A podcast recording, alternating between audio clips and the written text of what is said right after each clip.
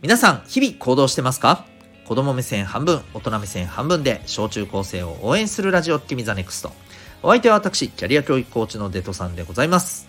この放送では成績、進路、目標、人間関係などを中心に小中高生のあなたに役立つ日常のことから得られる学びを毎日お送りしております。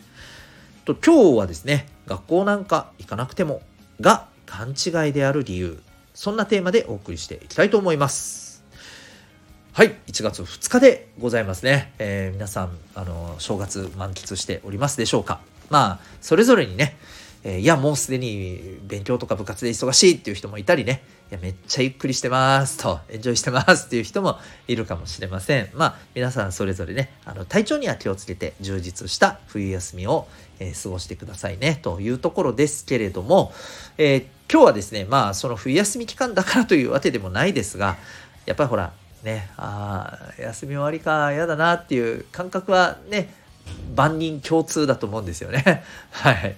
あのまあなのでなのでってわけでもないけどね今日はそんなテーマでお送りしていきたいと思います。えっ、ー、とでね最初にねちょっとこう皆さんにこれ聞いてみたいなと思うんだけどあの今やっぱり統計調査でもね、えー、出てるんだけどさ不登校の人ってやっぱりね増えてきてるんですって、うん、昔に比べてね。まあこれはあの今増えてきてるということなのかそれともちゃんと調査するっていうことがね昔と比べてねあのきちんと調査するようになったから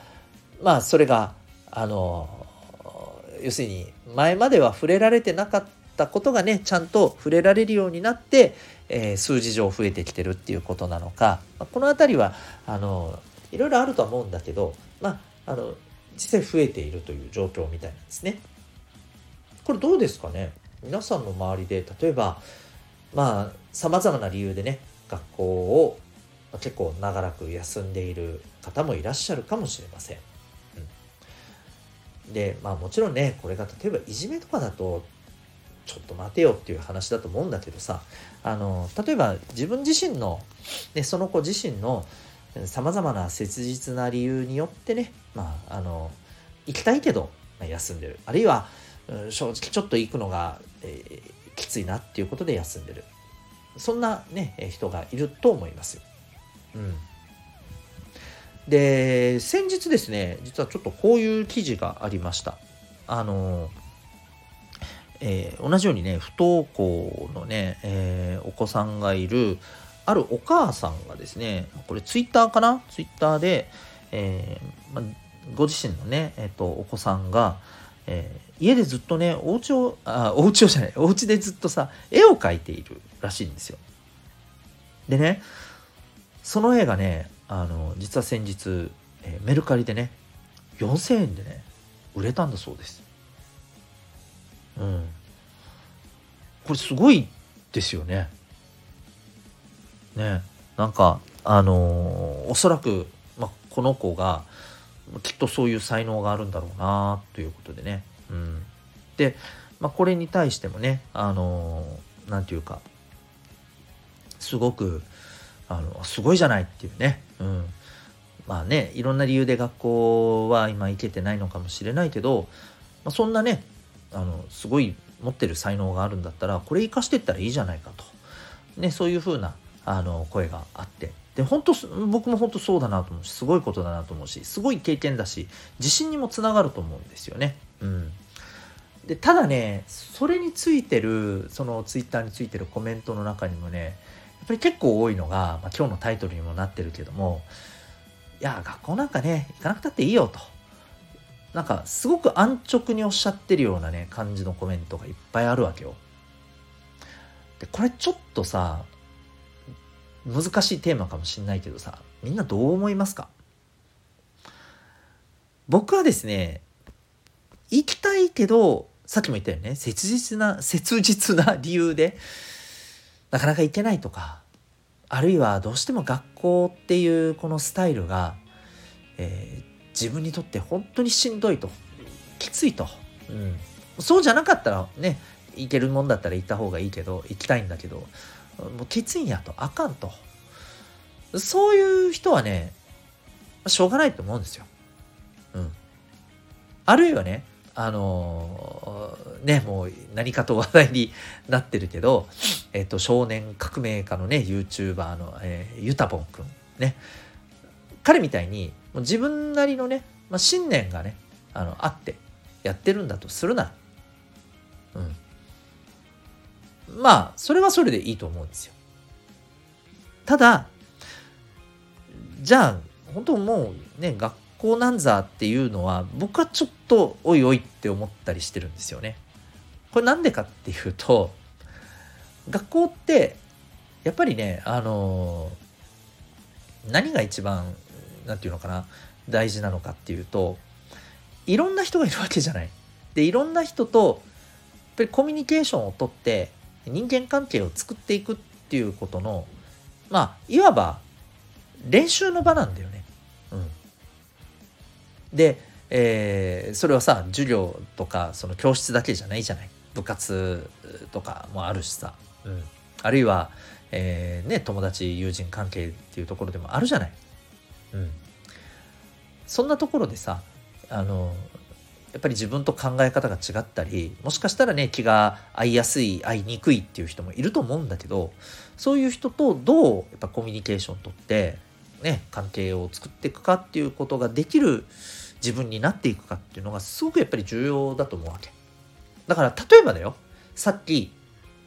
あの、話した、ね、えー、自分の絵がね、メルカリで売れたっていう子もさ、これすごいと思うし、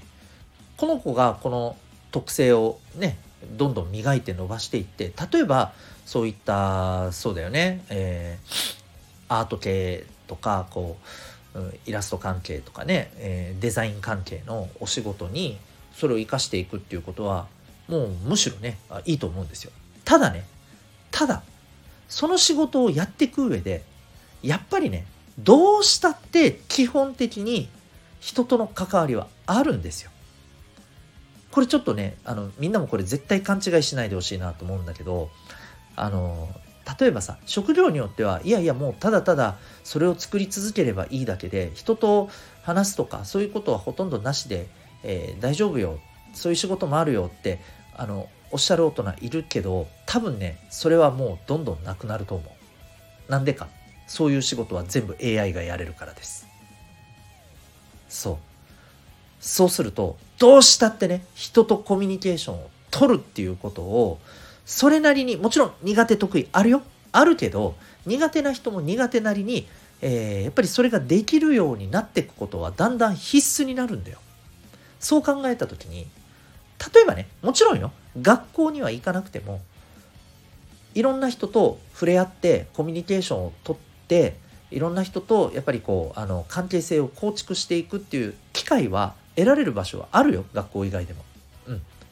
それこそさっき言ったゆたぽんくんなんかはねあの日本一周とかやりながらああるいはもうもっと言えばさそもそも彼は YouTuber としての活動でいろんな方面に出てていろんな人と触れ合ってコミュニケーションを取ってるわけじゃない。ある意味彼はそういうところをそんな場で経験して、えー、学びの場にしてると思うんだよね。うん、だけれども、えー、やっぱり一番それがあの楽にできるのはやっぱ学校なんだよ。うん。どうしたってね。そう。だから、安直にね、学校なんか行かなくたって、なんか自分の得意なものさえ磨いて、勉強は、えー、どっかでやれば、いや、なんとかなるよって思ってるんだとしたら、ちょっとそこは本当に大丈夫なのかなって思うんだよね。コミュニケーションを取る。人間関係を作っていくトレーニングをする。そこでうまくコミュニケーションができるできないっていうことも経験しながらねそれを磨いていくこの場を他でもしっかり作ってやっていくのなら僕は例えば学校にはどうしても難しいというところでがあったとしてもそれはいいと思うんです。うん、本当に。で、無理に学校行く必要はないとは思っています。そう。自分がしんどい思いして自分がの気持ちがさどんどんすり減る思いしてまでやる必要はないと思うよ。だけどえー、それといやなんかいつに行かなくたって全然問題ないよっていうのは僕は全然違うと思う。うん、これちょっと言ってること伝わるかなそうだからあの要はね、えー、人間関係コミュニケーションの力を磨くっていうことがすごい大事ってことでそれが一番やりやすいのはなんだかんだで学校だってこと、うん、こここは絶対外さないでほしいかなというふうに思っています。はい。ということで、今日はですね、えー、学校に行かなくてもが、まあ、勘違いである理由、そんなテーマでお送りいたしました。最後までお聴きいただきありがとうございました。えー、私が運営している小中高生のオンラインのコミュニティ民学というのもあります。興味がある方、ウェブサイトへのリンク貼ってますのでご覧になってみてください。あなたは今日、この放送を聞いてどんな行動を起こしますか？それではまた明日、学び大きい一日を